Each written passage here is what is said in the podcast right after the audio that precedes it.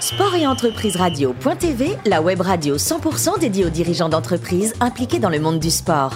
Co-animée par Alain Marty et Gilles Navarro, en partenariat avec le groupe Pasteur Mutualité. Bonjour à toutes et à tous, bienvenue à bord de Sport et Entreprise Radio.tv. Vous êtes plus de 15 000 sportifs et dirigeants d'entreprise impliqués dans le domaine du sport à nous écouter chaque semaine en podcast. À mes côtés, pour co-animer cette émission, le docteur Michel Cazogade, vice-président du groupe Pasteur Mutualité. Bonjour Michel. Bonjour Gilles. Bonjour. Aujourd'hui, nous recevons dans les salons de l'hôtel Madrigal, boulevard Pasteur à Paris, Vincent Salimon, président du directoire de, du directoire, pardon, de BMW Groupe France, qui fut aussi international de natation. Bonjour Vincent. Bonjour Gilles. Vincent, vous avez euh, toujours nagé, pratiquement, toujours. Maison Lafitte, euh, c'est parti à maison. Alors Maison Lafitte, Mulhouse ensuite, et en terminant par Tours. Mais euh, en fait, j'ai commencé la natation parce que mes parents voulaient que leurs enfants, on est, on est quatre frères, sachent nager. Donc l'aîné, moi j'étais le troisième des quatre, l'aîné a commencé à nager, ensuite on est tous passés par la piscine. Certains ont fait Bifurqué. que de la natation, d'autres ont bifurqué effectivement sur l'athlétisme ou d'autres sports, le rugby, et moi je suis resté sur la natation. Ça, c'est un- ça, une belle chose, euh, Michel, que les parents veuillent en priorité que les enfants sachent nager. Sache nager, bien entendu. Ça, c'est il y a une sinistralité euh, qui reste euh, importante. hein. Oui, Ça, ça doit être un projet national, Voilà, c'est un projet d'État. Mais ça l'est d'ailleurs. Roxana, exactement, la Voilà. ministre des La Sports, ministre, a- le mène Si elle ne le fait pas, qui le fera ça, Elle a- mais, mais en fait, au départ, elle était vraiment impliquée et, elle a voulu continuer, exactement. C'est pas mal de faire son service militaire euh, civil à Madrid. Oui, parce que à l'époque, alors les jeunes ne connaissent pas ça, mais à l'époque, on devait faire le service militaire. Et, euh, et, et globalement, plutôt, on avait le choix entre faire 12 mois euh, de l'armée, France exactement, ou alors euh, 16 à 18 mois dans le civil. Et moi, j'ai pris, en participant au développement du commerce extérieur français à l'étranger. Bravo. Et donc moi je suis parti à Madrid, c'était pas non plus à l'autre bout du monde, mais je suis resté 18 mois à Madrid, à Madrid pardon, où je travaillais dans une petite boîte française qui vend, qui vend toujours, ça, ça marche toujours cette activité, euh, l'espace publicitaire sur la partie avant des caddies de supermarché et d'hypermarché. Supermarché. Quand vous allez faire vos courses, vous voyez une petite pub. Et ben Ouais. moi, euh, mon, mon premier job, ça a été ça, suite, exactement. Puis sympa Madrid, hein, Michel. Oui, Hein, Il y, a- bien il y a pire pour commencer Pour, la pour des jeunes, très bonne ambiance. Comment vous arrivez chez BMW, euh, Vincent? Parce que vous y êtes depuis 80, 25 ans. Ah Euh, ouais. Ça fait un quart de siècle que vous êtes chez BMW, mais vous n'y êtes pas rentré tout de suite comme ça. Le, le temps passe vite. Le temps passe Donc vite, après, en fait, j'ai fait une école de commerce avec une spécialisation en finance. Et avant de travailler dans la finance, j'ai fait mon stage de troisième année chez Pricewaterhouse, qui est un cabinet audit externe, en fait, un des Big Six de l'époque, avant la fusion avec Coopers. Et avant de- de faire une carrière dans la finance, je voulais toucher au commerce. C'est pour ça que je suis parti faire, euh, faire de la vente d'espace publicitaire. Et en fait, j'ai voulu commencer à travailler dans la finance, donc c'est pour ça que je suis rentré en France euh, début 93. Euh, et là, et là, je, je suis rentré chez Pricewaterhouse pour découvrir un secteur d'activité qui est top, parce que l'avantage de l'audit externe, c'est que vous travaillez dans plein de secteurs en théorie, dans plein de secteurs d'activité différents. Ça vous donne une- palette Ça large. permet exactement, c'est une bonne école de rigueur, parce qu'il faut être très strict. Euh, et en parallèle, ça permet de, de découvrir plein d'entreprises, découvrir plein de secteurs d'activité. Euh, et, et donc c'est pour ça que j'ai travaillé pendant deux ans et demi exactement chez Price. Parce que, et l'un de vos clients était donc BMW. Non, ça. c'est BDDP en fait. Ah J'avais trois clients principaux qui étaient BDDP, l'agence de publicité de BMW à l'époque. Donc il y avait un lien avec BMW. Le lien, c'était l'agence. C'était de- l'agence de pub. Euro Disney, c'était à l'époque de la restructuration de la dette et euh, juste à l'ouverture en 93, à l'ouverture de, de Disneyland ou peu de temps à- après l'ouverture de Disneyland Paris. Et puis c'est Gelec qui était une, une troisième société. Et en fait, si j'ai quitté Pricewaterhouse, c'est que je passais 95% de mon temps chez ces trois gros clients. Oui. Et l'avantage de travailler dans l'audit externe, c'est de découvrir justement différentes entreprises, différents secteurs.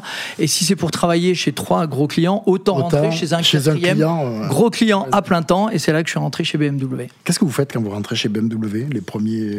Alors mon premier boulot, ça avait un lien avec le, le- le- le job d'auditeur externe, auditeur financier, c'est que j'étais conseiller de gestion. Donc euh, je, je visitais, j'avais une trentaine de concessions euh, dans, dans mon, dans mon périmètre et je conseillais les concessionnaires en termes d'organisation, en termes de gestion de la qualité.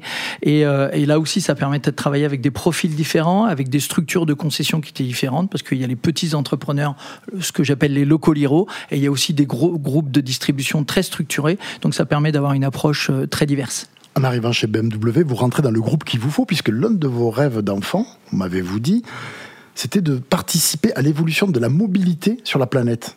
Et BMW est en plein en première ligne. En fait, euh, il est vrai que la mobilité est un sujet d'actualité euh, et, c'est un sujet d'actualité depuis très longtemps. Et c'est vrai que étant jeune, je pensais à cette mobilité et avoir la chance de, de, enfin, de vivre à Paris ou en banlieue parisienne et de passer pas mal de temps en province aussi. C'était c'était l'occasion de se poser la question de la mobilité et l'occasion de se poser la question d'une mobilité durable parce que on a besoin a besoin de se mouvoir, on a besoin de bouger, mais en parallèle, il faut préserver l'environnement, il faut, il faut penser aux prochaines générations. Et, euh, et c'est pour ça que rentrer chez BMW, qui est un groupe qui a 104 ans, on a été créé en 1916 et qui est aujourd'hui plutôt une techco en mhm. charge, enfin qui développe des services et des solutions de mobilité, ben, c'est une chance exceptionnelle et, certaine, et certainement la raison pour laquelle je suis encore chez BMW 25 ans après. Et vous dites que vous n'êtes plus vraiment un constructeur automobile, vous êtes autre chose. Absolument pas. Non, non, on fournit vraiment des services et des solutions de mobilité. Des solutions de mobilité. Exactement, parce que euh, le constructeur qui n'est que constructeur automobile et qui fait du métal aujourd'hui, très clairement, il n'a pas d'avenir. Et la force de BMW, c'est d'accompagner la mobilité, de proposer d'avoir une mobilité sur quatre roues, sur deux roues motorisées aussi, puisque nous avons une marque qui est, importante, qui est BMW Motorrad, de proposer des motos, de des vélos, pardon, de proposer des, des trottinettes et de proposer des services aussi qui permettent d'aborder le covoiturage, de proposer des solutions de parking, de proposer des solutions de recharge pour la mobilité électrique. Et aujourd'hui, il faut proposer cette palette de service aux clients pour être compétitif sur le marché. Alors on va venir à votre passé sportif, parce que vous avez un très joli passé sportif. La natation, vous commencez avec vos frères, donc à Maison Lafitte. Et puis, première médaille à 8 ans. Oui. Ça vous donne envie d'aller plus loin Alors très clairement, c'est la motivation, parce que la natation est un sport exceptionnel, très clairement, complet. Pour moi, euh, c'est un peu difficile parce que j'ai du mal à, rester deux heures dans une piscine en regardant ou les carreaux du fond ou le, ou le plafond. Je sais pas, Michel, c'est oui, un peu plein d'admiration pour moi, on est, moi, je suis plein d'admiration pour, les, pour, les, pour les nageurs parce que comment ils font Le travail de fond. Quoi. Voilà, le travail de fond qu'ils font, 4 heures, 5 heures, 6 heures dans la piscine. Alors c'est un sport complet, donc c'est une chance, euh, mais l'inconvénient c'est de compter effectivement les, les, euh, les carreaux au fond de la piscine. Puis à l'époque où il n'y avait pas de musique à écouter dans l'eau ou autre, euh, donc très clairement s'il n'y a pas de résultat, il faut passer à autre chose. et moi j'ai eu la chance d'avoir des résultats très rapidement, d'avoir des médailles très jeunes, de, battre des records de France aussi très jeunes, dès 12 ans. donc ça permet d'être motivé, de se motiver entre copains aussi. Parce Quelle était votre discipline? Alors quand j'étais jeune, c'était plutôt le 100 mètres papillon. Oui. Ah. ah, oui. Euh, et ensuite, quand j'ai vieilli, en fait, j'ai pas beaucoup grandi, donc il a fallu que je fasse des longues distances pour faire euh, la différence avec, les, avec mes concurrents. Donc c'était plutôt le 400 et 1500 nage libre. Michel, à 12 ans, il a établi la meilleure performance française du 100 mètres papillon, de, ah sa catégorie d'âge. C'est une discipline très dure. Ah, c'est la plus dure. Et c'est ça qui permet, enfin, ce sont vraiment les résultats qui permettent de continuer à s'entraîner, à nager. Moi, à 12 ans, je nageais 3 heures par jour, hein. c'était 1 heure le midi, 2 heures le soir. Euh, il fallait que le, le collège, parce qu'à 12 ans, c'est plutôt le collège, soit à côté de la piscine. Ça tombait bien, c'est le cas à Maison Lafitte.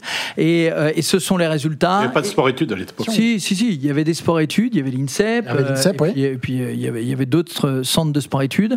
Euh, mais j'ai des parents qui sont très exigeants, qui étaient très exigeants et qui voulaient que je fasse les études en même temps que la natation. Et ça se passait très bien à Maison Lafitte. On était un des meilleurs clubs. C'est une toute petite ville, mmh. mais on était un, un des meilleurs clubs de France chez les jeunes en natation.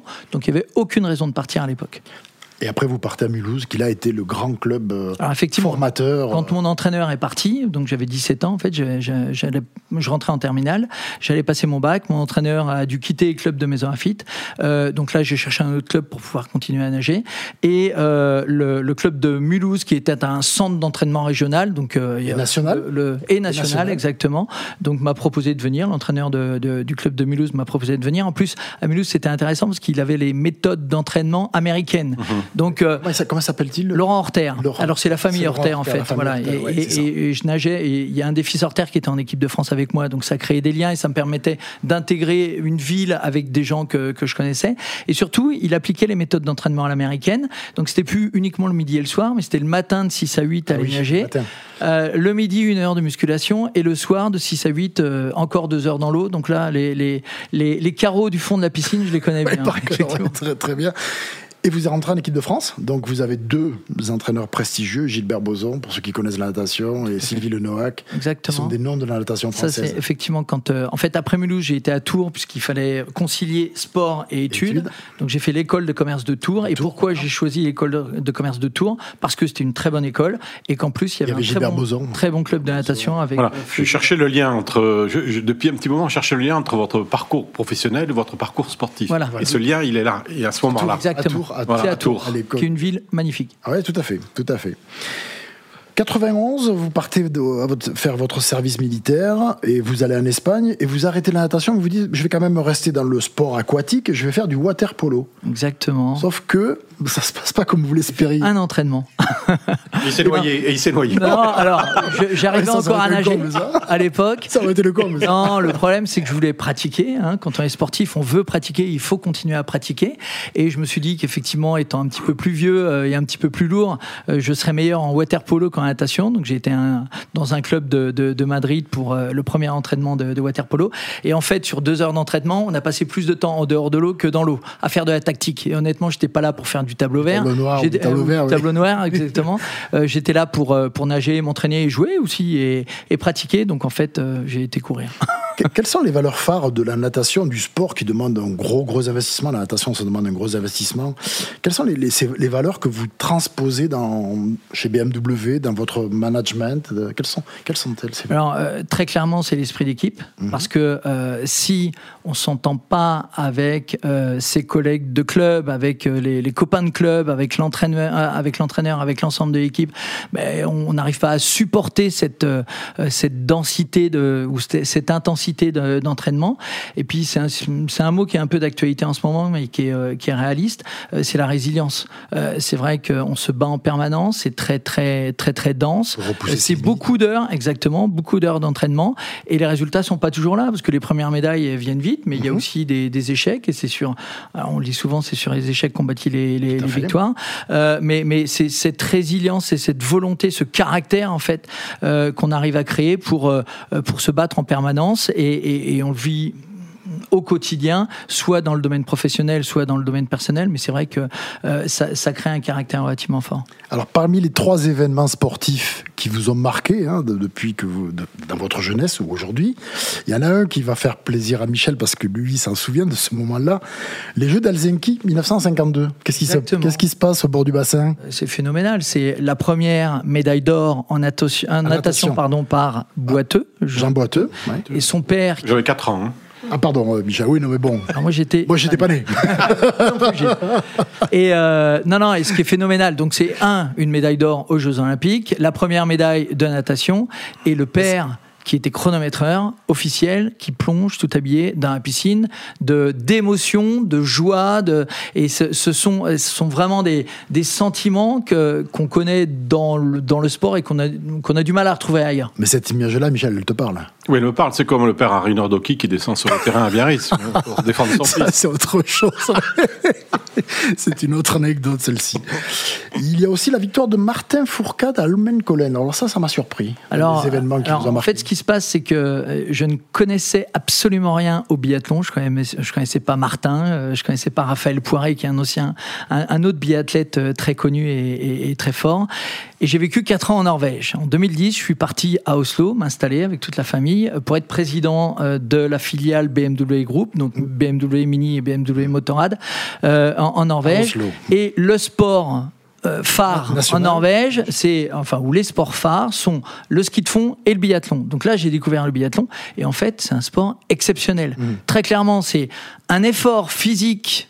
Euh, impensable et on s'arrête, on arrête de respirer, le cœur s'arrête et on doit tirer pendant bah, les 5 balles pendant, Ouais. pendant une trentaine de secondes et, et- et ce sont des sportifs mais qui sont très bien équilibrés, super entraînés et donc j'ai rencontré Raphaël Poiré qui est devenu un copain et qui, Mm. qui est vraiment quelqu'un d'exceptionnel et j'ai rencontré aussi Martin petit jeune, Martin qui est exactement, qui est un, un champion que tout le monde connaît et qui, et qui en plus a, a renforcé la notoriété du biathlon en France après Par son Raphaël. image, par son image. Et par, ce- par une une image qui est très équilibrée, il est, il est très intelligent, et en plus il est ambassadeur BMW, donc euh, ça, ça, ça, ça en rajoute un petit Ouais. peu. Et, euh, euh, et Martin, et, et non, et très clairement, Martin, en plus, il est très clair dans sa tête, il sait exactement ce qu'il ce qu'il veut faire, euh, donc euh, donc c'est une référence, et ce sport est fantastique. Vincent, si avec Michel Cazogade, l'envie nous prend de vous préparer un bœuf bourguignon, on n'a aucune chance avec celui de votre femme. Ah non, là, je suis désolé, mais Voilà, on Non, non. présenté. ah, ben, avec grand plaisir. Le dernier livre que vous ayez lu, Le Cri, pour. euh, Alors, euh, pourquoi? Parce qu'en fait, c'est Nicolas Beuglet, un, un auteur que peu de personnes connaissent, mais globalement, il, commence à être bien référencé. Il est chez XO Éditions. Et en fait, il a écrit une série de livres, euh, une série de thrillers euh, qui se passent en Norvège. Et je ne veux pas les raconter parce que très clairement, le, suspense est là. Euh, mais j'ai eu l'occasion de rencontrer Nicolas qui, aussi est très intéressant.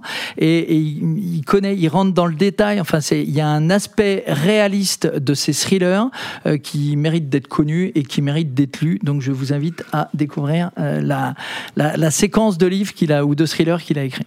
Merci Vincent Salimon, président du directoire de BMW Groupe France. Merci, également au docteur Michel Cazogade. Fin de ce numéro de Sport et Entreprise Radio.tv. Retrouvez tous nos podcasts sur notre site. On se donne rendez-vous mardi prochain à 10h précise pour une nouvelle émission.